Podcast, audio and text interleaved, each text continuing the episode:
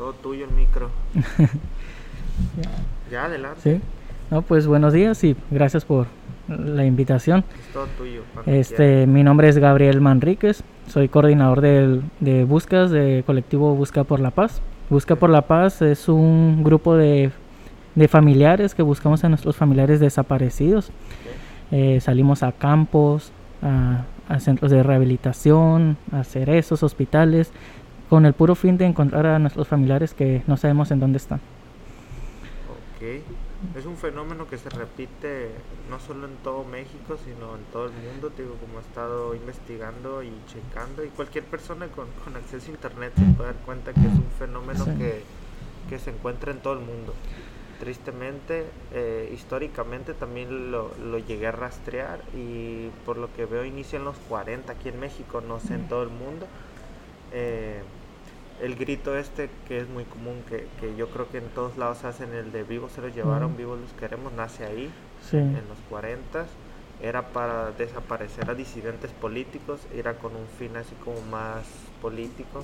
En México pues ocurrió pues mucho tiempo una hegemonía de, de un solo partido político, de ahí se puede ver, incluso como precedente también quedó que muchas cárceles de soldados, cárceles, eh, ¿cómo podríamos llamarlo? Eh, sitios eh, de institución de gobierno que vendría siendo del ejército, estaba lleno de esos disidentes políticos, entonces es un punto ahí que ya te da como esa correlación que existe entre gobierno y desaparecido, entonces también estaba feo por esa parte. Pero pues eh, esperemos que ya no sea el caso en la actualidad. Ah. Esperemos. Pero pues Sí. es un dato, ¿no? Un dato verídico que ocurrió y está pues ya comprobado y hay ni modo de no mencionarlo, ¿no? Ahora yo, yo te preguntaba un poquito fuera del micro de, de cuáles son, eh, el cómo se clasifican eh, lo que eran los desaparecidos. Había como los que eran ya identificados que habían sido privados de su libertad y los que simplemente no se sabe nada, ¿no? Así es. Sí, tenemos este muchas fichas de personas desaparecidas que salen de sus casas y no se sabe nada de ellos. Pero también tenemos un gran número también de personas que han sido privadas de su libertad, que en las calles los se los llevan a, autoridades o personas este, civiles que igualmente los sacan de sus de sus casas también. Y ya tenemos las dos clasificaciones, como lo mencionas, desaparecidos y priva- privados de su libertad. Sí, ya de, de ahí ya parten muchas preguntas específicas para, para esa clase de temas, pero ante eso pues te digo, es libre, ¿qué nos quieres platicar? Platícanos un poquito más, a la gente le gusta mucho anécdotas y, o, tú en específico, antes de ya pasar a preguntas un poquito más específicas. Sí, por ejemplo, en mi caso voy a platicar lo de la desaparición de mi mamá. Mi mamá fue en el 2017, el 12 de julio. Ella este, fue privada de su libertad, pero dos días antes la habían detenido policías ministeriales, donde lo único que me comentó mi mamá, que la habían golpeado, le habían quitado sus cosas y la habían dejado así libre. Entonces a los dos días desaparece. eh, la verdad yo no me- yo no miré cuando sucedieron las cosas, pero todos los vecinos comentaron que sí llegaron una- unas camionetas igual, este y se la llevaron. Desde ese día no, no sabíamos nada de ella.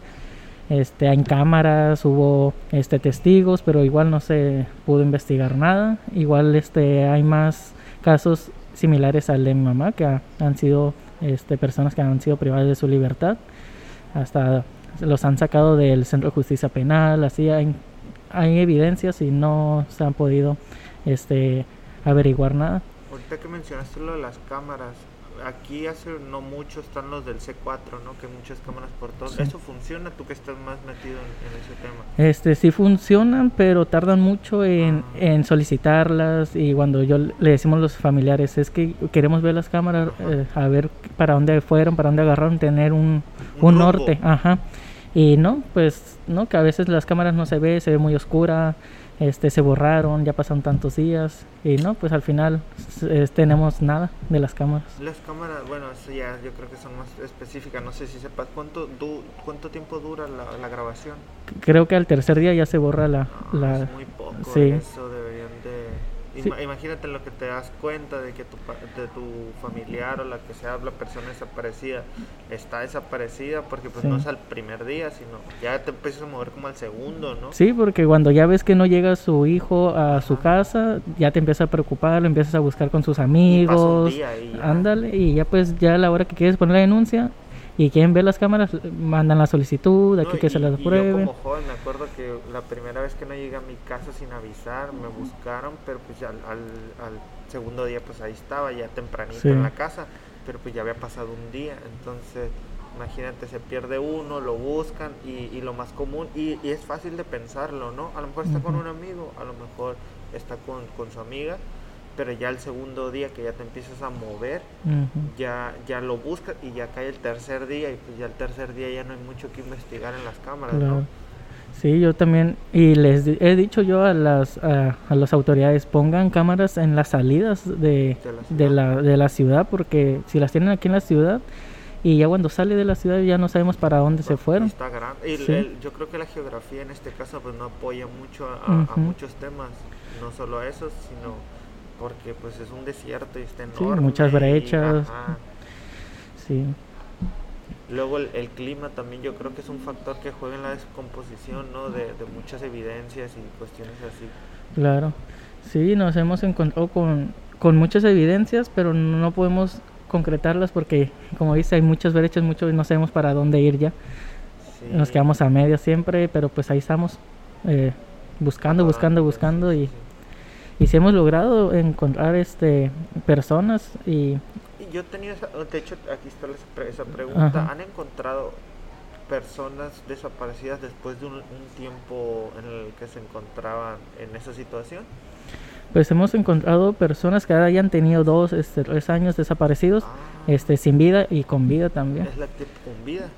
Y esas personas eh, que pues esa sí yo creo que te voy a pedir que me cuentes esa anécdota porque es algo que sí sí me llama la atención.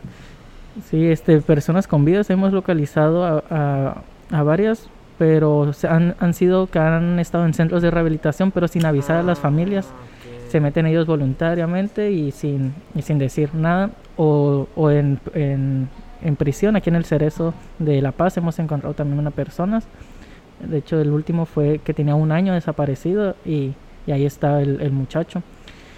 Este, también hemos encontrado personas que han estado en otros estados y ya que hayan tenido dos años desaparecidos y nos hablan de colectivos de allá de búsquedas de, otros estados y que son de aquí de La Paz y hablamos a las familias, ¿no? Que acá está en Tijuana, ¿no? Que está en Sonora y, y pues se han estado en estado de calle pero se han localizado así con vida.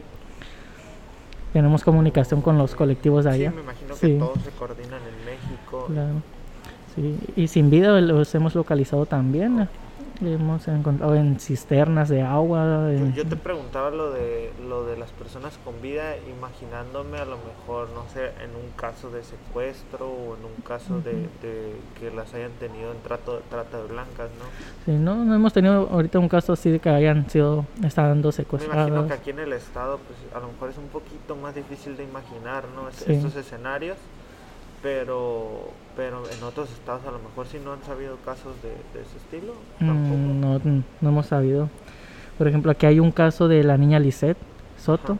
Esa es un caso eh, único porque es, es una niña. Este y pues ya han pasado como 10 años y tampoco se sabe nada de, de su paradero. El, el, el papá Mechor está también en búsqueda de su hija todavía y no se han rendido también han buscado por todo el país y, y siguen todavía con la esperanza de poder encontrar. Sí, no, pues es, es algo con lo que no puedes dejarlo, ¿no? No puedes quitar el dedo del renglón. Claro, y se busca como, como sea, vivos o muertos, porque es una desaparición, no se sabe que en qué estado vayan a estar. es que uno nunca sabe si va a aparecer no por ahí, incluso hasta con vida, por eso te preguntaba, lo de, por eso me llama mucho la atención lo de, de con vida, porque me imagino que a lo mejor bueno, yo imaginándome México dije, pues ha de ser a lo mejor común el tema de que, digo, metiendo otra vez temas históricos, la leva se, que luego se convirtió, la leva era gente en la revolución que llegaba a las rancherías y se llevaba a los niños y a los a las personas para meterlos a la revolución, que combatieran con ellos. eh, eso evolucionó algo parecido con el cártel, que el Ah, cártel sí. se los lleva y, y los pone ahí con el cártel a, a pelear. Entonces, entonces, eso y el trato de blancas, dije, pues puede ser un escenario que sí me parece real, que pudiera llegar a ocurrir en México. Por eso te preguntaba, a lo mejor, dije, a lo mejor es más común de lo que yo sé y por eso la pregunta. Sí, igual a lo mejor y, y pasa eso aquí también, pero nosotros no sabemos que, A que lo se los hayan llevado. fuera, claro, Sí. en otros estados. claro. Sí. Y hemos eh, regresado a familiares que han estado aquí en estado de calle también, que ya tenían 7 años, 10 años buscándolo a sus familiares allá en el, en el interior y todo. Y, y sí, tomamos una foto de las personas que están en estado de calle. Eso, eso y me vuelven. suena muy común porque no hace mucho, no sé si recuerdes, eh, a lo mejor nada más esto va para las personas de aquí en el malecón de aquí del estado. Había muchas personas pidiendo dinero porque querían regresarse a sus, a sus estados que los habían traído a piscar, Ah, sí. piscar tomate y todo eso y luego los abandonaron. Entonces me imagino que eso también es muy común aquí en el estado, por eso llega mucha gente a piscar, a trabajar y luego los como abandonan, ¿no? Sí, de hecho eh, tuvimos un caso del señor Canuto, se llama. Eh, a él se fue, a él, él es de Puebla, se fue a trabajar a Tijuana, igual en la pizca y todo, y de ahí se lo, vin- se lo trajeron para acá a La Paz, a, a trabajar igual a la pizca. Entonces el, el jefe de él ya lo desocupó, ya no lo ocupaba más, entonces lo que hizo pues quedarse en, en calle, porque no tenía familiares, amigos, nada, ni, ni trabajo. Entonces ya estuvo el señor aquí en La Paz, dice que estuvo como siete años. Entonces eh, ya fue donde nos le tomamos una foto y sus familiares lo reconocieron desde Puebla. Dijo, no, que teníamos 10 años. Y dijo, no, ajá. Le digo, aquí tiene ya 8 o 7 años, aquí en La Paz, le digo. Aquí está, solamente hay que buscarlo. Todo el mundo lo conoce. dice, eh, le preguntábamos por él en las calles y todo el mundo lo conocía. No, fíjate, y es curioso porque aquí en, en el estado hay muchas rancherías que son como muy herméticas en, Ujú. en el tema de, de sus trabajadores, que incluso les tienen como sus espacios y a lo mejor eh, a lo mejor la injerencia para llegar a esos lugares donde a lo mejor hay muchas personas en situación de calle igual, porque me imagino que no todas esas personas llegan a La Paz, a lo mejor se quedan en esas rancherías igual en situación de calle, pero allá no. pero ya, así es. Sí, es, es un escenario pues que puede ser probable. Sí. Sí, y pues todas las opciones, ¿no? Eh, anécdotas que hayas tenido con autoridades. La verdad yo ya con lo que he investigado pues, prácticamente ya sé lo que me hace decir porque pues, al parecer operan igual en todo, no solo en México, sino Sí, en todo todas el mundo, partes, ¿no? sí. Sí, este, yo digo que en, el- en este tema de las desapariciones lo tienen como muy ol- olvidado o, o no le quieren hacer tanto caso cuando ya, en- ya no es solamente en México, es en varias partes de, del mundo y, y es un tema muy delicado porque cada vez la cifra va subiendo, subiendo, subiendo y, y la única respuesta y pregunta, consigna que tenemos es en dónde están, qué, están, De qué pasó con hay, ellos. hay una estadística que, que, que se detonan en 2010 2006 y, 2010 y 2007, que Ujú, fue el- la temporada esta que fue la guerra contra el narco. Y para 2015, que fue ya el- como el término de ese periodo y empieza en este caso otro gobierno. eh, ese gobierno no siguió la guerra contra el narco, pero en ese periodo es cuando se, se disparó la cifra. Tengo entendido por los números que vi eran de dos fosas, eh, de dos fosas que encontraban a 300, cin- tres- ¿qué era? 350 fosas las que encontraron. Entonces, fosas me refiero, bueno, yo no sé qué términos utilizan ustedes. Fosa no me refería a una persona, sino a un grupo de gru- personas ya. En ¿Ustedes cómo manejan eso? Sí, de hecho las fosas clandestinas eh, que se le pueden llamar, Ajá. este, a veces hay, en- ponen que encontraron una, pero en una puede ver dos los cuerpos y, y eso es lo que no ponen también. A veces ponen no, que encontraron cinco fosas, pero en esas cinco fosas pueden estar más, sí. Por ejemplo, en ¿no? Veracruz han encontrado, eh, ha sido la, la fosa más grande que han encontrado aquí en México y, y todavía siguen sin identificar a algunas personas porque si eran bastantes personas. Creo que eh, no fue este año o el año pasado. Eh, fue el año pasado, El pero año se pasado, siguen ¿no? sacando más todavía sí, restos. no, yo escuché esa, esa noticia que estaban asombrados todos de la Sí. cantidad de personas que había, ¿no? Sí, y anteriormente ya se había localizado una similar también, ahí mismo en Veracruz. Estoy casi seguro, no fue este año, porque yo la noticia la escuché este año. Es que le siguen, les- siguen sacando, más. Ah, ok, siguen como Sí. Sí, Ah, más restos, sí. Porque, pues, igual si no tienen una prueba de ADN, buscan en más huesos, rascarle ahí Y hasta que salga otras la gran. personas, Sí, ¿no? sí. Oye, y para las personas que son de otros lugares y están en la misma situación, obviamente imagino que tú los alientas a agruparse y hacer este tipo de colectivos para ejercer más presión, pero ¿qué metodologías manejan ustedes, o sea, para que ellos también a lo mejor puedan hacerlo? Sí, mira, lo primero que siempre les decimos que pongan la denuncia. La denuncia de desaparecido y su prueba de ADN. No, pero para los, los colectivos que se crean, ¿ustedes qué metodologías de rastreo utilizan? Pues nosotros lo que usamos es eh, herramientas que son las palas, picos, varillas. eh, son las únicas herramientas que utilizamos. Eh, ¿Cómo se El- coordinan en la búsqueda? ¿Hay sectores? Es- ¿O cómo, cómo sí, lo van haciendo? eh, vamos eh, mapeando. Ok. Este, vamos, Aquí ya buscamos. si ya buscamos, peinamos esta zona. eh, el próximo fin de semana vamos a peinar de esta zona, donde terminamos a la siguiente. Ok. Ir peinando toda, toda la zona. Igual este, cualquier hundimiento de tierra. ¿Tienen, tienen a lo mejor pensado cuánto les va a llevar eh, a lo mejor cubrir eh, la mayor parte de los lugares que se puedan investigar? O sea, tienen como una estadística. ¿Sabes que en 10 años yo creo que vamos a peinar casi toda la baja sur o algo así?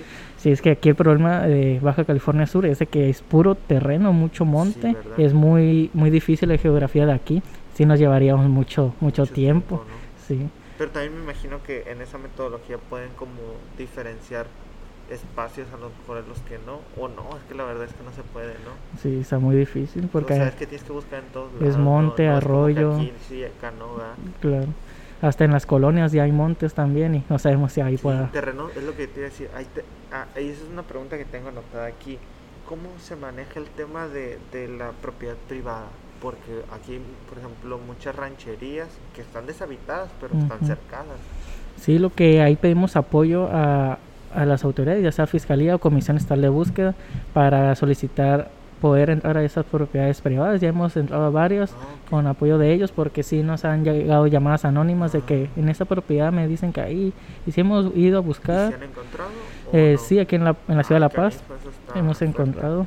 eh, fue en el kilómetro 8 de acá de Los Planes. Eh, era un- una propiedad privada como que estaba apenas en construcción Ok. y había una cisterna de agua y ahí fue donde, donde se miraba que había un cuerpo flotando. Oh. Entonces eso fue el 10 de marzo y el 11 de marzo fue cuando ya pudieron este, poder a- meternos a la propiedad privada y sí, pudieron lo- sacar el cuerpo. Hasta la fecha eh, sigue sin identificarse. Ah. En, en México sí era muy común ver el, el tema este de, de espacios privados que se utilizaban para, para enterrar personas, ¿no? Sí, y hemos en el grupo hemos dicho, es que ya hemos buscado en muchas partes, falta y estén en una propiedad privada donde no podamos Sí. acceder o a algo, no sé, no- nos empezamos a imaginar muchas cosas, a No, preguntarnos. es una impotencia, ¿no? Sí. Porque pues a final de cuentas sí existen como ciertas reglas que te evitan ese, ese protocolo. Claro.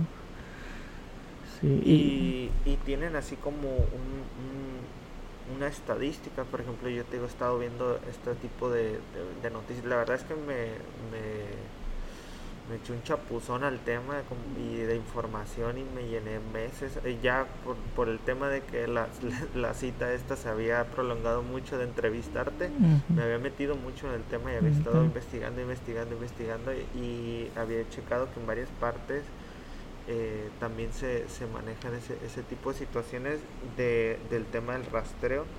¿Ustedes tienen una estadística de, de cuántas mujeres por zona, niños, hombres por zona se están... Sí, este, el- ahorita hay más hombres este, desaparecidos y la, antes era el mínimo de ¿Y- mujeres. ¿Y saben dónde? Porque esa- eh, en estos grupos que te comento eh, señalaban eh, zonas, así como en esta colonia tal, eh, X o Y razón, a muchos.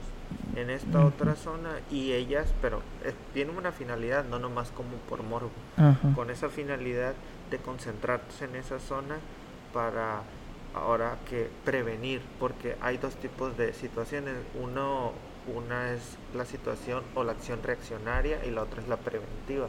La reaccionaria es cuando ya pasó la situación y, y tratas de como de, de sobrellevarla. Y la preventiva es tratar de hacer algo para que no ocurra. Sí. y este grupo de personas lo que comentaban era que ellos trataban de ir a esas, a esas zonas y eh, dar- generarles una mejor eh, expectativa para ver si podían ayudar de cierta forma a esas personas para que no ocurrieran eh, eh, delitos en, en el, en el sentido de, de prevenirlos, decirles, sabes que mira, a estas horas Pasó agua, esto. si ves esto, pasa esto. Eh, aquí en estas zonas hay cámaras, trata de mantenerte así, o sea, o sea, De hecho, lo que pasa mucho aquí es de que si, por ejemplo, ajá. en la, en la colonia del Panteón, si desaparecieron a uno, está una semana desapareciendo a varias personas ahí. Ah, mira. Así, Es- y... eso se empalma con, en Coahuila le llaman maratón de desaparecidos. Y, y es que desaparecen en una zona a muchas personas y luego se van como a otra zona y, much- y le llaman allá maratón de desaparecidos. Por ejemplo, eh, también en San José del Cabo, este, eh, desaparecen a siete personas en dos días.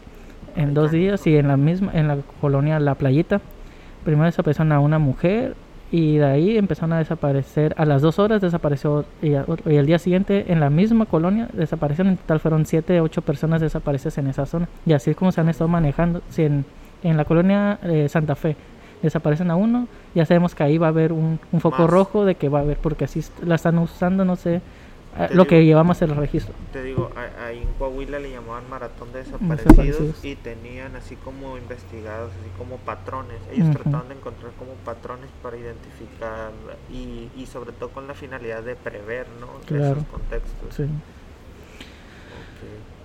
Em, a ver. eh, ¿Qué, qué crees que haga falta tú en, en el tema legal institucional? Que tú digas, sabes que esto es lo que nos detiene. ¿Qué es lo que más nos detiene? Yo digo que las, los investigadores, los agentes de investigación, eh, deberían de, al momento, ir a investigar las, las cámaras, este, investigar a los familiares, a los sospechosos, porque se- es una pérdida de tiempo esperar que ellos se muevan. No, lo único que hacen es pedirnos información a nosotros para que ellos empiecen a moverse, pero pues aunque les demos las informaciones, no las, no las hacen. Este, al principio pues teníamos problemas igual con el fiscal y, y que de ahí, de a raíz de ahí era porque no, no había un movimiento, no había un seguimiento a una carpeta de investigación. Es, esa es de la gran problemática que También tenemos ahorita. Encontré una noticia de animal político o el Reforma. A ver, déjame checo. Aquí las tengo anotadas.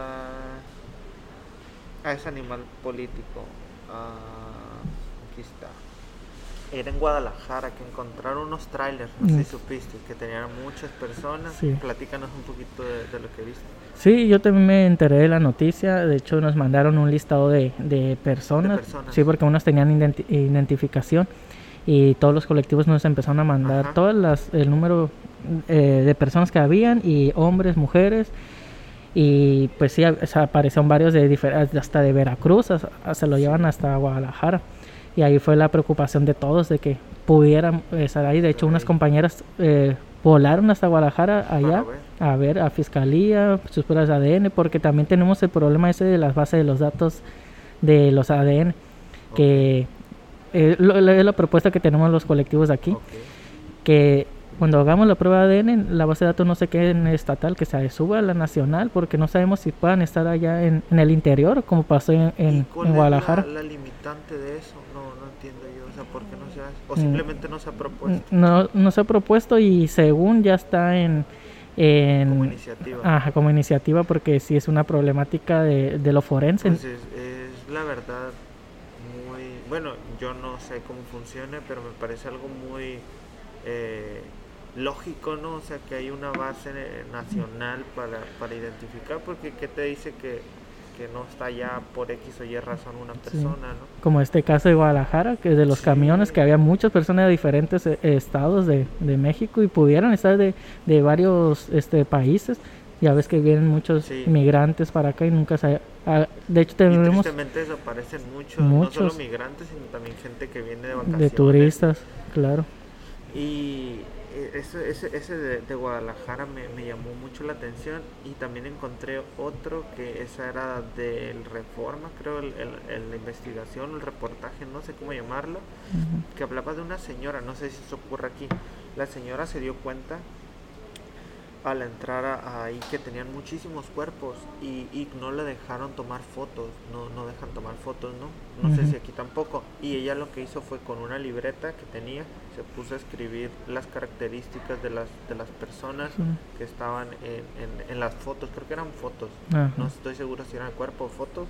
Y lo escribió y luego subió esa libretita a, Facebook. Facebook. Y en Facebook empezaron a salir mucha gente porque tenían señas como tenía una tortuga en el pecho, color castaño, y entonces ya vas como haciéndote una idea. Y, y, sobre todo por lo que comentas, son muy unidos los grupos de búsqueda, entonces las personas rápido dieron con, con, sus, con sus familiares y empezaron a salir pero a raíz de, de, de, esa de esa situación de una de una nota en un papel. Pero no sé si eso ocurre aquí también porque es, es una limitante enorme o sea cómo no vas a poder eh, acceder a, a, esa para observar que es una persona desaparecida sí de hecho sí pasa aquí también. Oh. cuando encontramos un cuerpo y sea una propiedad privada o no sea una propiedad privada nos sacan a todo el grupo y no nos dejan ver ni el cuerpo nada, lo único que nos dicen eh, tiene vestimenta tal tal, es, es, masculino, es femenino y nos dan las características y es lo único. Ya después eh, nos dicen, ya después ya pueden pasar a, a, servicios periciales para enseñarles una fotografía solamente y es lo único que... No, en, en, ese caso particular sí se me hizo muy extraño todo eso, eh, no, no porque el gobierno esté cubriendo, uh -huh. sino más bien era como me parece que institucional, era un, era un protocolo, ¿cómo llamarlo? Eh, un protocolo administrativo muy eh, engorroso que dificultaba el proceso. Yo creo que también eso se da mucho ahí que yo creo, bueno, a mi parecer, la mayoría de los problemas a, han sido por parte de, esos protocolos institucionales, ¿no? Que son los que limitan alguna razón han de tener de, para existir, uh -huh. pero ciertamente están limitando la, la, acción de las personas, ¿no? Así es, a veces ni sabemos quién es la persona que localizamos porque o quiénes están en esa en esas propiedades, porque no, no tenemos gran datos al final. Sí, la falta sí. De, de, información de, de todo ese tema. Así. Eh, eh, temas de que, que, quieras ir comentando como, como muy puntuales de propuestas de ustedes, aparte de esta que me comentas? Sí, eh, ahorita lo importante que tenemos es lo forense. Ajá.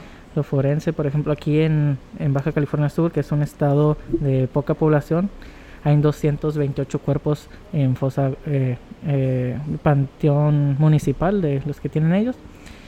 Y lo que queremos es un mecanismo forense, un, algo que funcione para que esos cuerpos puedan regresar con sus familias. Si no son de aquí, de Baja California Sur, pudieran ser del interior. Es la que tenemos ahorita, eh, pelear ahí con, con para poder sacar eso adelante. ¿Y ¿Ustedes reciben capacitación?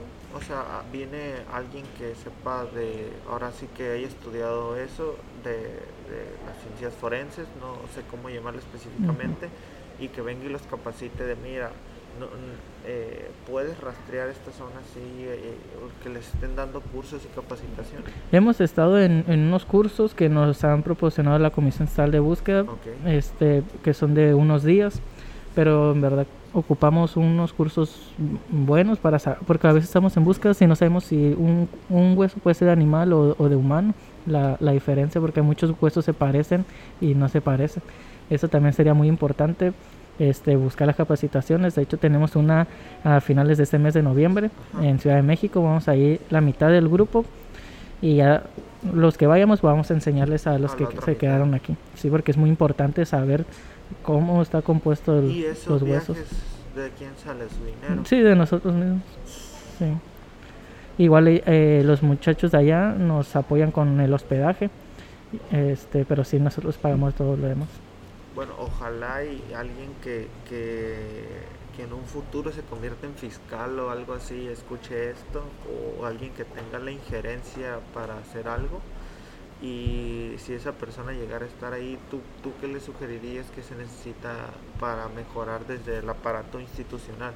o sea, desde el gobierno, qué es lo que se necesita para mejorarlo.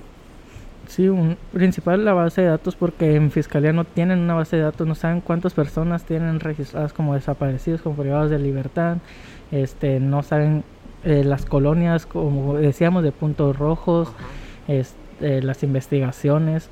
Es un, una problemática que hay mucho no solamente aquí en Baja California Sur, en México y en el mundo. Es que la verdad es que se ocupa un aparato muy grande para hacer, se necesita mucha gente, gente que, que, esté, que sea su trabajo literalmente eso para, porque es demasiado trabajo para un, para aunque sea un grupo de personas de mil, es mucho el trabajo que, que hay.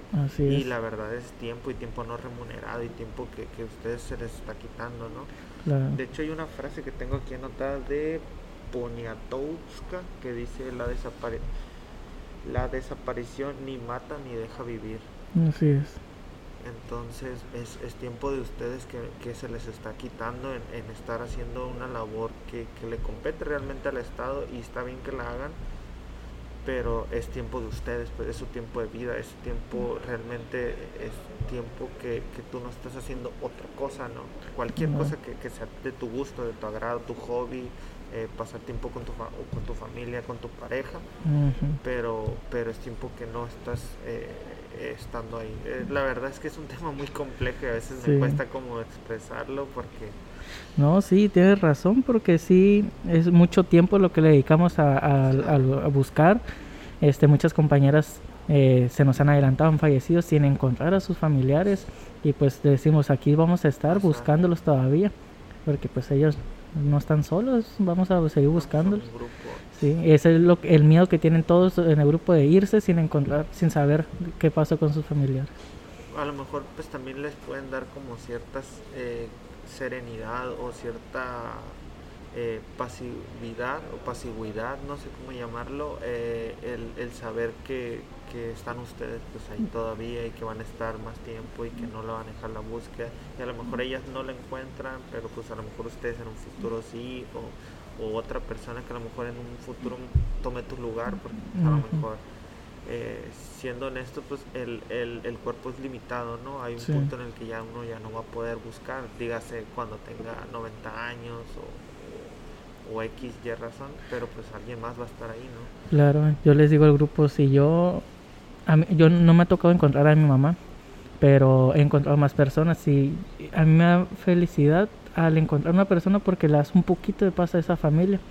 Y yo les digo, si yo un día yo llego a localizar a mi mamá, yo voy a seguir con ustedes porque ya son como mi familia, tenemos el mismo dolor, eh, me han ayudado a encontrar a mi mamá, he encontrado personas y se vuelve un, un cariño que se, con, las, con las familiares. sí.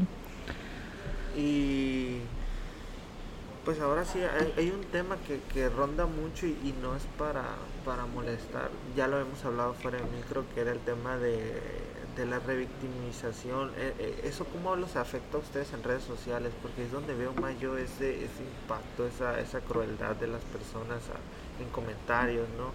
El, el, el, típico y el, el más, eh, el, que me suena menos fuerte es andaban en malos pasos, por eso lo comento ahorita, pero prácticamente esa, esa frase ya es para anular todo, así como de no importa todos los contextos, ni que exista una problemática, ni que es una labor del Estado el asegurarte la seguridad o que de pérdida te va a encontrar.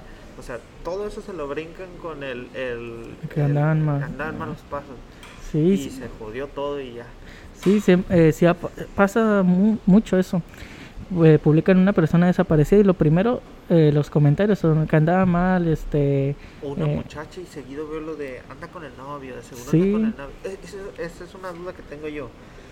Seguido ponen eso andaba con el novio. ¿Eso cómo, cómo afecta? Y, y eso es un contexto que yo he notado. Y siendo honesto, muchas veces las chicas que, que he visto que, que en redes sociales que, que desaparecen. Como te comenté yo, en, yo me fui siendo hombre y, llegué al otro día. En mi caso, pues a lo mejor sí me buscaron, pero pues siendo hombre a lo mejor eh, tuve otra perspectiva por ser hombre, sin caer en temas de género ni nada de eso. Pero cuando una chica se pierde también es muy común que digan eso se fue con el novio y aparecen las chicas y dicen localizada así en su imagen y no dicen el, el cómo, o sea, no dicen si falleció o nada, pero dicen localizada y los comentarios siguientes son ya apareció, ya ven, anda con el novio. Pero eso se repite tanto que me imagino que genera una perspectiva en, en las personas de, de se desapareció, anda con el novio. Ajá. Ah, eh, Eso, ¿cómo les ha afectado a ustedes en, Sí. en sus investigaciones, en su labor de difusión, Se afecta mucho porque ya le quita creatividad a la... a la- credibilidad? Ajá, ¿no? sí, porque eh, sigue siendo una desaparición. Sí, Y eh, los motivos no sabemos porque no hay, no hay un, un- una investigación, no hay algo a- aún. Y por eso lo más importante es seguir compartiendo porque nunca sí, sabemos. aparezca. Sí, nunca sabemos si vaya a, ser localizada o no. Si está con el novio, pues igual, ahí está la preocupación de la familia, todo, pero igual eh, pu- pudiera pasar algo más.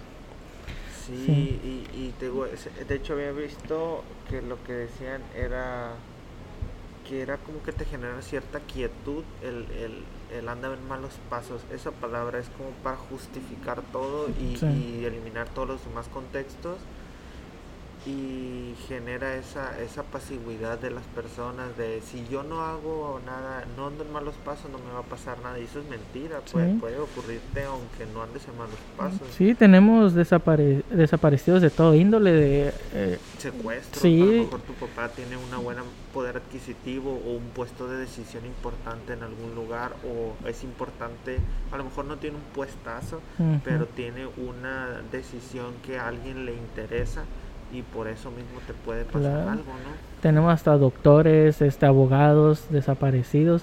De hecho, aquí en La Paz tenemos un caso de un muchacho que él estaba en, en un psiquiatra. Ajá. De ahí ya lo habían dado de alta y lo pasaron al, al hospital, al seguro de las 5 de febrero. Y de ahí lo único que le dicen a la mamá es que no, se escapó el muchacho. Bueno, pues debe andar aquí en las calles, La Paz es muy chiquito, debe andar con su vato o algo así. Y no, hasta la fecha pasaron dos años y no se sabe nada del muchacho. Este, le preguntan al, al, al, al centro psiquiátrico que si, qué pasó con él. No, señora, pues ya lo pasamos a darlo de alta al, al, al seguro, pues allá usted investiga. Las cámaras estaban borradas, este, el doctor que lo atendía ya se había jubilado. Bueno, Y- Eso no lo pensé como un dato, de si pasa eso también. Sí, y el no, personal rota, ¿no? A lo mejor Claro. no se jubila, pero lo mandan a otro lado. o sea, así es, y hasta la fecha el muchacho no aparece y, y ahí va lo que te digo. Tenemos desapariciones de todo, todo índole, hasta por pitarle a un carro y el otro se enoja y Y yo te pego unos balazos. Sí, ¿no? todo puede pasar. sí, Sí, e- es, es cruel y ya nos reímos, ¿no? De, de Sí. esa situación, pero sí está canijo. Sí, ahora sí, aún- uno nunca sabe qué es lo que te pueda pasar. Sí, ¿no? Y yo se lo comento a la gente también con la discapacidad, le digo, o sea, la gente no observa que la, que las ciudades no estén en condiciones para personas con discapacidad porque Mm, sí. creen que nunca les va a pasar. Así es. De hecho, había una frase de, de Diógenes que decía, es, es- era un filósofo, y decía, la gente le da más dinero al mendigo porque saben que en algún punto ellos pueden ser mendigos también. Y la gente no, no dimensiona que en cualquier momento ellos van a ser discapacitados y no es si quieren, el, el ser una persona de la tercera edad, Claro. ya eres una persona que tiene una discapacidad. ¿Por qué? Es. Porque no tienes la misma movilidad, porque no tienes la misma visión, no tienes la misma fuerza. Entonces, el caminar por banquetas rotas, con muchos escalones, ya te va generando esas limitantes. Y nunca lo hacemos, nunca pensamos en, en que podían, po- vamos a ser una persona con discapacidad, sin mencionar que también podemos chocar o tener un accidente y quedar en una condición de discapacidad. Y es lo mismo con los desaparecidos, no, no dimensionan que en cualquier momento te puede pasar por, cual- por cualquier cosa. O sea, Así es, es. con esa frase de no andan mal los pasos, no me No va a pasar, nada. nada. Entonces, no, no, no es así. Y la No, verdad, sabemos que en México menos es así todavía. Así es. O bueno, tristemente ya en todo el mundo, ¿no? Cada vez Sí, creo que es un fenómeno que está incrementándose en todo el mundo. Así es. Si uno nunca sabe hasta que le pasa. Te das cuenta de, Las de cosas todo. no pasan hasta que pasan. Así un, un es. entrenador mío. Sí. Por ejemplo, yo no sabía mucho de este tema de los desaparecidos hasta que me pasó. Me di cuenta de todas las cosas que había. Y yo, yo siempre digo, es que nunca sabes tú hasta que te pasa algo así. Lo bueno es que has tenido como la iniciativa de coordinarlo y hacerlo algo eh, público. Yo creo que también el tema de difusión era necesario porque la gente no, no tenía contextualizado mentalmente la cantidad de personas. O sea, el que ustedes hagan esa labor de difusión, la verdad es impresionante porque nadie daba a conocer esto. O sea, pues también, o sea, quién era como algo a voces, ¿no? O sea, a mí me pasó, esto me pasó aquí, y cuando te das cuenta que son muchas personas y se agrupan, dices, ay, canijo, oye, la verdad es que sí está difícil la situación. Y todavía es muy cerrado, eh, la gente no sabe mucho de esto porque igual tienen miedo a decir algo, o, o si nosotros ocupamos ayuda de que van al monte y ven algo, no lo dicen igual porque no están acostumbrados la gente todavía bueno, aquí en Baja California Sur, a ayudarnos a localizarlos. A lo mejor tiene también que ver con la geografía, ¿no? La gente está como muy separada. Así es. Una casa hasta allá. Bueno, antes era más ranchería, ahorita como que ya también está un poquito más unido todo. Unido entre comillas, o sea, estamos más juntos, no unidos. juntos es que estamos hechos bola ahí, pero unidos así como una sociedad, yo creo que de todo, ¿no? No sé. Y, y hay otra situación también ahí que, que me parece interesante. Por ejemplo, siempre eh, eh, las molestias van hacia los policías. Y yo no los justifico. Nunca voy a justificar a un policía. Pero siempre me ha parecido que existe una situación o un contexto peculiar en su trabajo que, que, que es diferente, por ejemplo, al de los soldados. Los soldados viven en un cuartel, y están encuartelados y tienen armas y seguridad y todo lo que tú quieras, pero un policía es una persona que va a regresar a su casa y su casa está en la calle y, sinceramente la calle es del narcotráfico, la calle es del cártel. Entonces, ¿cómo le va a hacer frente a esa persona a, a, tal, a tal problema tan grande? O sea, es que rebasa cualquier individuo la situación de, un cártel. O sea, es un, un aparato ya muy organizado, muy grande que corrompe demasiadas voluntades por encima incluso a, veces hasta de gobernadores o presidentes. Imagínate un individuo contra eso no, no puede y te ves limitado en tu acción como policía, me imagino. O sea, yo nunca he justificado a un policía ni lo haré, pero entiendo su contexto en el que se encuentran, la verdad. Me imagino que su acción ha de ser muy, muy limitada. Hace poco había salido y yo hice un, un video del tema también porque me pareció muy interesante no sé si te acuerdes, a lo mejor estás más chico todavía y no te acuerdes bien, eh, del policía este Burgoyne. Burgoyne, ajá, sí, muy sonado. Que, que, dijo que lo que le iba a pasar y todo eso. y, y, le pasó, o sea, lo, creo que lo mataron directamente, no desaparecieron, lo mataron, sí, ¿no? Sí, lo mataron. Y la situación fue que lo que había, a quien había acusado hace como tres años, eh, eh cuando encerraron al Chapo, salió él en las noticias que dijo que la, que la persona que había dicho Burgoyne que lo iba a matar, sí había solicitado eso. No dijo que se hizo, o no estoy seguro si se hizo. Ahí está el video, no me acuerdo realmente, lo hice hace ya bastante. Pero fue en ese mismo momento que hice el video porque es literalmente inculpar a la persona. y, esa persona sigue libre. yo, yo no entiendo. Era exalcaldesa, me parece. Era Estela Ponce y la habían señalado directamente y que una persona de un cártel diga, ¿sabes qué me solicitó esto? Y que esa persona siga libre es lo que a mí me generó como esa indignación de no manches, ¿qué, qué onda? Porque no ha pasado nada, no estoy seguro porque no ha pasado nada, si tenga fuero o algo, pero, pero está ahí, o sea, y te digo, esa, esa situación rebasa a los policías, rebasa a muchas personas y yo los veo limitados en su acción. Sí, a veces no saben ni para dónde moverse, si, qué hacer. ¿qué, voy a hacer? Pues, o sea, si yo hago algo, pues está mi familia aquí, yo no sé si va a venir la alcaldesa y me va, me va a joder porque no le parece, entonces es, es feo, pues. Sí. Sí, de hecho, como, también como los policías nos pasa a los familiares, también nos llegan amenazas de que dejen de buscar, dejen esto, porque en mi caso, también este cuando desapareció mi mamá tuvimos que hacer mucho ruido, movernos, hacer marchas, este pegar carteles, todo. Y se nos llegaba una amenaza de que dejáramos todo. Y ahí tú dices, no sabemos para dónde movernos, irnos, qué hacemos, pero pues simplemente a veces te meten el miedo para que dejes todo. Igual yo digo que a los policías también le puede pasar lo mismo porque ya no saben para dónde hacer. Sí, sí, no, es, es una situación en la que, que nos tiene, pues nos tienen con miedo y el miedo, el miedo priva la vida, decía un proverbio castellano, porque pues en este caso como dijimos ahorita, eh, eh, tener un familiar desaparecido es estar muerto en vida. Entonces el miedo priva la vida Sí. y, y si no los encuentras por miedo, pues no vas a vivir nunca, ¿no? O sea, al final de cuentas, como tú comentaste, cuando encuentres tu mamá, vas a sentir esa paz, pero ahora vas a ir, yo creo, vivo otra vez al lugar, vas a ir con gusto, vas a ir, ah, no, pues esto es lo que me gusta y, y esto me siento vivo de hacerlo y ya sin ese peso a lo mejor encima, ¿no? Así es. Pero, pero igual sintiéndose más vivo, o sea, disfrutando más eso. Así es, sí, la verdad sí.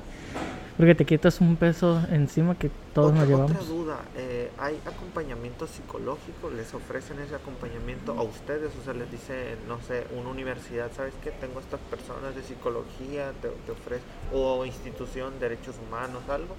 En derechos humanos sí puedes ir a solicitar tu, tu un psicólogo. Es con Camargo, ¿no? Ajá, igual acá, acá en atención a víctimas, en, en, en Centro de Justicia Penal, ahí también te dan un psicólogo. Todos tienen este un psicólogo, derecho a un psicólogo y igual, pero las familias dicen, mi psicología es más, me hace más fuerte salir a buscar a campo, salir Fíjate a unirnos. porque es un sentimiento que noté en todos los videos que se compartía. La gente no quiere que es- estar en un hospital y hablando de sus problemas, o, bueno, o en, su- en un, ¿cómo se llaman lo- los recargadores ahí que se ponen? Iba a decir el nombre específico, pero ya se me olvidó. y, y no quiere eso, quiere, quiere moverse, quiere, quiere algo tangible. El, el ir a mover tierra yo creo que ya en sí es, es como su terapia, ¿no? Es, es de forma terapéutica, Sí. lo relaja porque se quedan con esa forma de, de hice algo. Ajá, hice Yo algo por estoy mí. cansado, mi cuerpo sabe que hice lo que, lo que podía hacer y hasta ahí. Sí, entre las mismas compañeras ahí se pueden apoyar, se cuentan todos, apoyan, porque están sintiendo lo mismo Y no que siente la otra persona. porque en otros lugares vi que había terapias, pero eran las terapias un poquito más, a lo mejor no de platicar, sino creo que eran las terapias así como... Pues que vivimos en México, en México es medio surreal. eh, terapias así como de chamanes que, que tomaban brebajes eh, y tomaban así como estas sesiones con humo y las pláticas. A final de cuentas era una experiencia ah, de autopercepción y aquí lo voy a meter con un tema de ciencia de que ya había hablado. Eh, las personas que toman LSD hay, hay un- una situación, un contexto que ocurre en la mente que se llama... mm, ah, diablos, perdí el nombre otra vez. Eh, eso se ve mucho también, por ejemplo, en, en- Pierden el sentido de pertenencia, creo que se llama algo así. Ajá. Es un punto en donde te... Como... Lo, lo explican como si te mezclas. Yo no, no he tomado LSD, por eso no puedo explicarlo. Pero lo explican como que es un punto en el que te conectas con todo. No conectas literalmente, sino como que te sientes eh, una parte de un todo. O sea, te, te, te- te dimensionas así como globalmente. Sí. Que dices, ay, güey, no soy uno, sino soy millones de personas. y, y eso ocurrió, eh, también se puede percibir en, en varios videos. Es, es un efecto real, es, es de ciencia y lo utilizan con personas que están en la prisión. Les dan microdosis de, de LSD Sí. para que se relajen del tema de estar encerrados, pues que se autoperciban de otra forma. Sí. Y es lo, lo mismo que hacen estas personas en, en esas cosas, nada más que aquí te digo, somos muy surreales en México y en vez de dar LSD, pues la, usan eh, esta rana que usan alvarus y Sí, brebajes, ayahuasca, cosas así, para generar lo mismo. Al final de cuentas el resultado es el mismo, pero pero es con la intención de sanar a, esas personas de esa forma, no, no sabes nada al respecto. No, de hecho, eh, que yo he escuchado, no. Aquí en el grupo, eh, de los grupos de, de acá del Era del interior, era del interior el- el- los grupos que Sí. hacían esos. Sí, no, no. No me había tocado escuchar eso hasta ahorita. No, pues eh, Este, es interesante porque a final de cuentas es una forma de, terapia un poquito más fuera de lo tradicional que pudiera ser eh, sentarse y hablar, de la situación, ¿no? Así es. Pero me imagino que nada como ir y mover tierra, la verdad. Yo creo que es como la terapia máxima que puede haber. Sí, porque igual con un psicólogo vas y revives todos los momentos contándole todo y ya las familias ya están bien agotadas con eso, mejor es seguir. Y sí, les ha ayudado muchísimo. Ellas mismas me comentan, las compañeras de búsqueda, que les sirve mucho salir a búsqueda a campo o, reunirse eh, con los mismos familiares y contarse, apoyarse entre ellos, se desahogan entre ellas mismas porque saben el dolor que, que siente una a la otra. Así es. No, es que cuando acabas una labor de una acción así en la que físicamente hiciste algo, no sé, hay, hay algo ahí que, que, te hace sentir muy bien. O al terminar una, una acción eh, el maratón desaparecidos, ¿qué más tenemos aquí? Eh, me dices que los apoyan en especie, estaba viendo también en, las situaciones, si alguien eh, los quiere apoyar en... Bueno, me habéis comentado que quieren hacerlo de la asociación, ¿no? Sí. Eh, a lo mejor cuando las personas escuchen este podcast ya ustedes ya son una asociación, ¿qué me comentas de eso?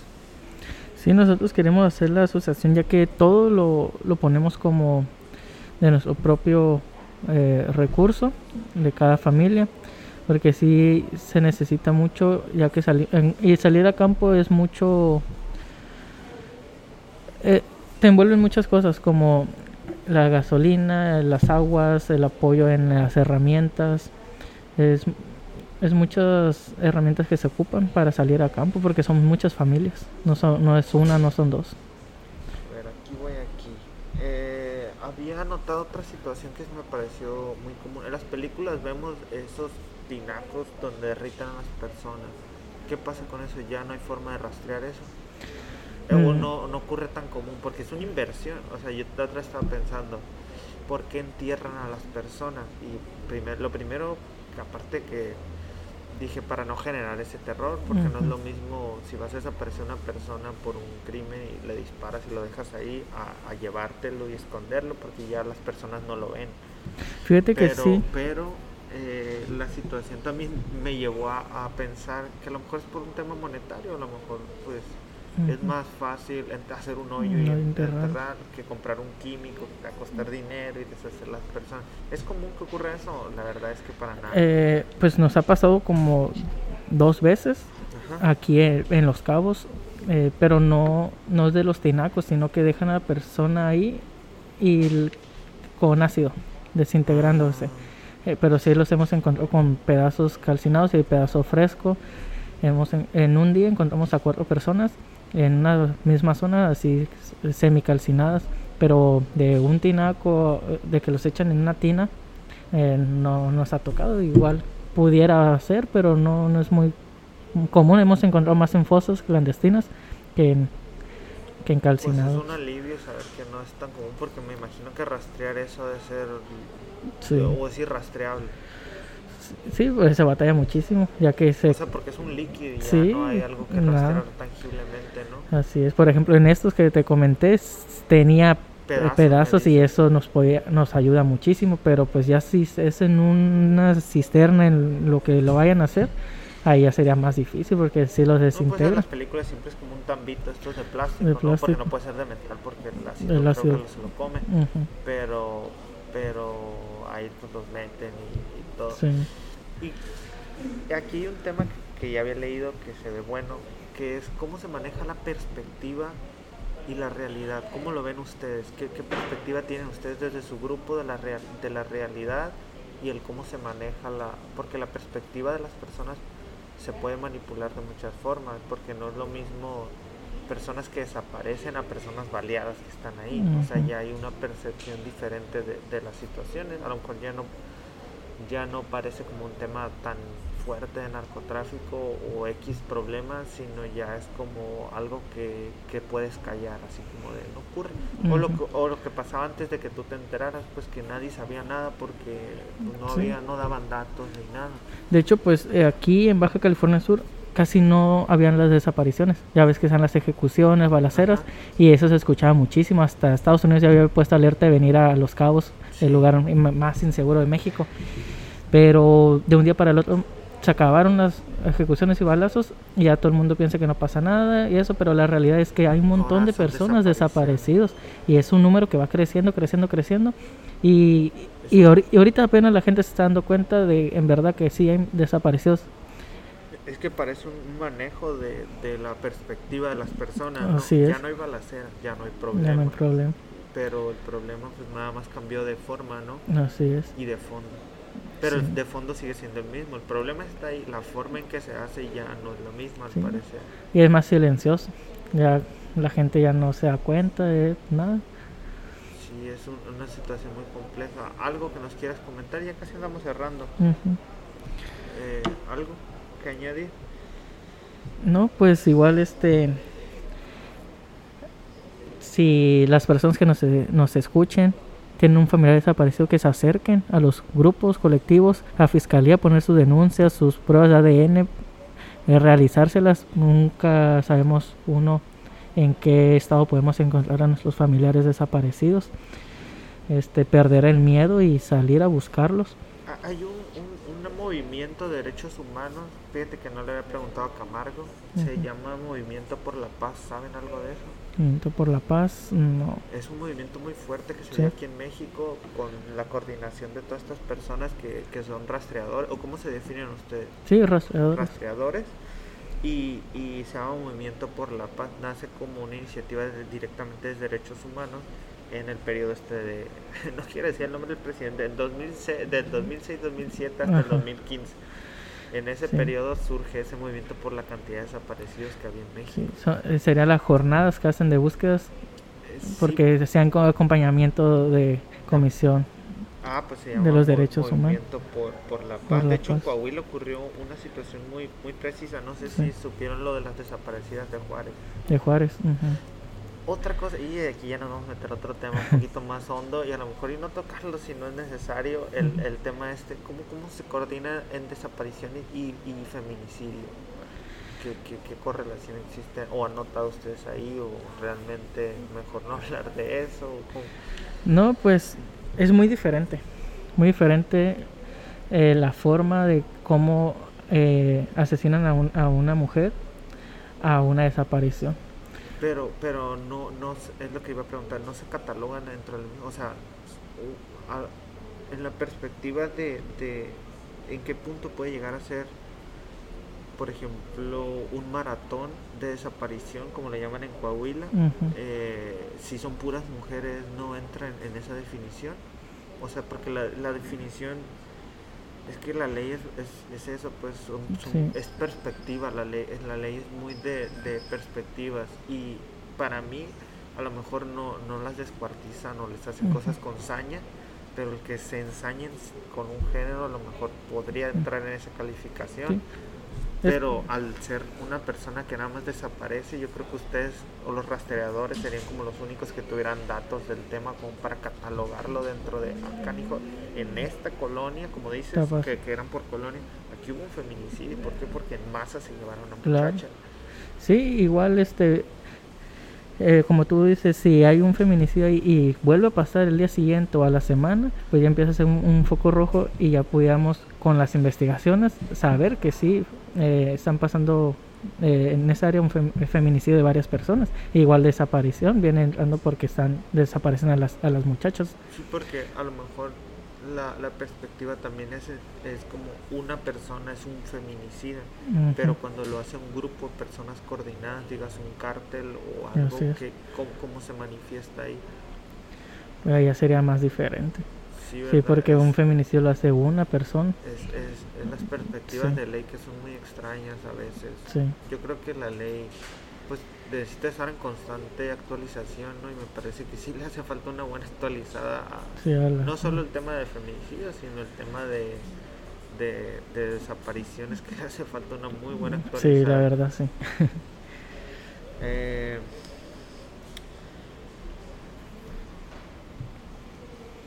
eh, eh, pues la gente tiene la perspectiva de ustedes por, por temas de lonas en el malecón y, cuestiones así que, que, los ubican. Pero para la gente que nos esté oyendo en, en otro lugar, eh, me gustaría que las personas que están en la misma situación y quieren coordinarse, tú les digas, no sé, en cinco minutos, cómo, cómo se pueden coordinar a hacer el movimiento que tú hiciste, ya para cerrar. Sí, mira, eh, primero buscar a las personas que están pasando la misma situación. Eh, hablarles, decirles que animarlas a buscarlas porque eh, no va a llegar una persona, te toca la puerta te dice aquí están. por, como estamos ahorita de las investigaciones y eso, pues tenemos que movernos, ahora sí las familias, a buscar, mover rocas, tierra, todo hasta buscarlos en, en, vida, que es en centros de rehabilitación, unirse los, eh, la gente eh, como una familia sola del mismo dolor y alzar la voz por ellos, eh, gritar su nombre para ver si en algún lado sale que alguien la vio o no. Más gente se va a ir sumando a eso. Sí, poco a poquito la gente. Ese proceso? O sea, yo estoy tratando de ponerme en el papel de yo estoy en mi, en mi ciudad, en mi pueblo y ya coordiné mucha gente que tiene el mismo dolor como tú me dijiste, empezamos a exigir, ¿qué hacemos después? Mira, nosotros lo que eh, nos funcionó mucho es hacer los en vivos. Los en vivos, así la gente se nos empezó a unir mucho, mucho. Gente que a veces pensamos que no, no había tantas familias y sí. De ahí em, cuando empezamos a hacer los, el grupo, ya nos empezamos a organizar. De que, ok, eh, en tu caso, eh, ¿qué es lo que te han dicho? No, pues a mí me dijeron que pudiera estar en un centro de rehabilitación. Ok, vamos. Y si encontramos, pudiera haber más personas en ese mismo centro de rehabilitación o en prisión. Ajá, o no. Igual, si, en, si no, pues a mí me dijeron que a mi hijo, eh, por rumores, lo enterraron en, por tal brecha. Pues vamos. Y, y puede ser uno o dos personas igual pudiera descartarse y decir, no, pues aquí no hay nada, ya buscamos. Pero es muy importante la comunicación entre todos los familiares porque de, de una información pueden salir varias. Sí. Entonces, lo siguiente es coordinar acciones para búsqueda. Para búsquedas, sí. Como en búsqueda en campo y búsquedas en vida. Hacer reuniones con, con fiscalía o procuraduría como estén en cada estado. que vayan a tener que se van a encontrar. Aparte eh, del trato de los policías. Eh, sí, igual como llegas a fiscalía, lo único que te van a decir, no, pues andaban mal tus hijos. ahí lo único que tienes que exigir tú, que investiguen, pedir una copia de la carpeta de investigación para que tú le estés leyendo también en tu casa.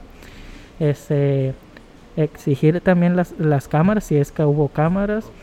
Pedir una sábana de llamadas, eh, la última llamada que hizo, último lugar que se apagó el celular, sería muy importante también. Este, y ir a, a pegar carteles, preguntar en las calles. Ya lo demás es acción de eso. Y como te dije, cinco minutos y queda tiempo libre. ¿Qué, ¿Qué consejos le darías a las personas creyendo tú que les puedan ayudar a evitar que les ocurra un siniestro de ese estilo, del que sea en general? Consejos de que tú digas, ¿sabes qué? Pues esto, lo otro, aquello. Sí, no dejarse intimidar con las autoridades o personas también tener mucho cuidado con llamadas anónimas de que eh, te puedan extorsionar. Muchas extorsiones hay y han caído varias personas. Es muy importante poner un número de teléfono de una persona que esté fuerte y sepa que no vaya a caer en eso. es una situación así como de ven una lona de si lo vistes, llama tal número y que llegue un extorsionador y oye, yo lo tengo, pero dame tanto dinero. Y así es. Por ejemplo, nosotros lo que decimos en el grupo, poner dos números y esos dos números ponerlos en todas las lunas de todos los desaparecidos para saber si en verdad son extorsiones o no. Porque sí ha pasado muchos que las familias en la desesperación ponen números y caen. Igual se comprende por la situación, pero pues mucha gente se aprovecha de la situación y, y cae. Es muy importante eh, saber eso de, de las extorsiones porque sí está pasando mucho. No me imagino, pues siempre hay gente al tiro con esas cosas de cómo sacar dinero para, pues, mala vida, ¿no? Así es. Ok, pues muchísimas gracias, Gabriel. ¿Algo que con lo que quieras cerrar? No, sería todo Mira, este... el micrófono siempre está abierto. Muchas Incluso te adelanto que cuando estén conformados como asociación y tengan un poquito más de movimiento, yo me voy a volver a acercar para preguntarte, oye, ¿cómo va todo? ¿Qué, qué, qué, han, qué ha mejorado? A ver, ¿Qué ha mejorado? Eh, porque a final de cuentas es, digo, es un problema o una situación que va a estar ahí Claro. avanzando con el tiempo y más gente quiere saber, pues a Sí. lo mejor ustedes le dan las ideas también a otros grupos que a lo mejor ni son de México, sino de otros De otros países, que dicen, ah, mira, no sabía que a lo mejor se puede hacer un banco nacional de, de De, personas, ¿no? ajá. Sí, por por Me ejemplo, de imagino la, que la coordinación. Otra, otra duda que me surge y antes de terminar, Sí. ¿hay un grupo de coordinación a nivel mundial? O, o cuando menos, eh, ya me fui muy ambicioso, en América Latina. Eh, sí hay, ¿sí? sí, este, hay- tenemos es, comunicaciones, en- enlaces, donde también se hacen las jornadas grandes de búsquedas de todo el eh, América. Este, de hecho, en finales de este mes vienen a, Baja California Sur, lo que nunca habíamos tenido aquí. Ya se van a acercar todos los, los grupos, las este, acciones de búsquedas de todas las partes. Y así mismo pasa, se van, se van a todas partes a buscar, buscar, buscar. Por eso ahí donde decimos todos, ahí en el enlace nacional, decimos, ocupamos esa base de datos nacional y de fuera, por las pruebas de ADN, los cuerpos, que hay un Pero es mecanismo un forense. enorme. Yo Sí. nu- nunca en una entrevista había escuchado eso, que bueno que hice la pregunta antes de cerrar. Sí, Qué, qué padre que existe esa coordinación a nivel nacional y, y incluso internacional, ¿no? Sí. Como comentas de Kevin. Porque aquí ocurrió algo muy curioso, por ejemplo, con lo de los normalistas, que vinieron gente de, de, de todas las partes de- del mundo, vinieron creo que de Argentina y de muchos Sí. lugares a hacer peritajes, ¿no? sí, O sea, sí existe como cierta coordinación, o, o al menos sí se puede llegar a dar, creo yo. ¿no? sí. Igual este derechos humanos están unidos a, a esta, a esta lucha por Sería interesante que coordinaran, a lo mejor, pues ya como comentario final, porque ya me extendí mucho, Sí. eh, que, que se pudieran hacer eh, capacitaciones a nivel internacional, ¿no? Que les Claro. traigan gente de fuera. de fuera a capacitar a, a gente de México, Sí, que luego ellos, como tú dices, que ellos capaciten a otros en, en ese conocimiento, sería muy sí, estaría muy bien eso también. Sí, Pues muchísimas gracias Gabriele por, por la atención, el tiempo y pues por todo, ¿no? Y a final de cuentas estás haciendo algo que nos va a hacer bien a todos aquí en, no solo en, La Paz, sino en México y a lo mejor hasta en el mundo, ¿no? sí. Gracias a ustedes también por el espacio y igual espero y a las demás personas les llegue esto, personas que no saben qué hacer en una desaparición. eh, lo primero es mantenerse con calma y ir a hacer sus denuncias y todo. Acercarse a los grupos también. El apoyo, El a, la población es, es muy importante, ¿no? Sí. Si ves que alguien está echando, haciendo la lucha, pues echarle la mano, si, si Mm, puedes, sí si es. tiene la posibilidad, porque también eh, muchos se ponen a exigir que las demás personas hagan eh, y a lo mejor esas personas pues también tienen sus condiciones, ¿no? A lo mejor trabajan mucho y pues no les da el tiempo, ¿no? Así es. Muy bien, muchísimas gracias. Bueno, Ah, sí, gracias. ya quedó.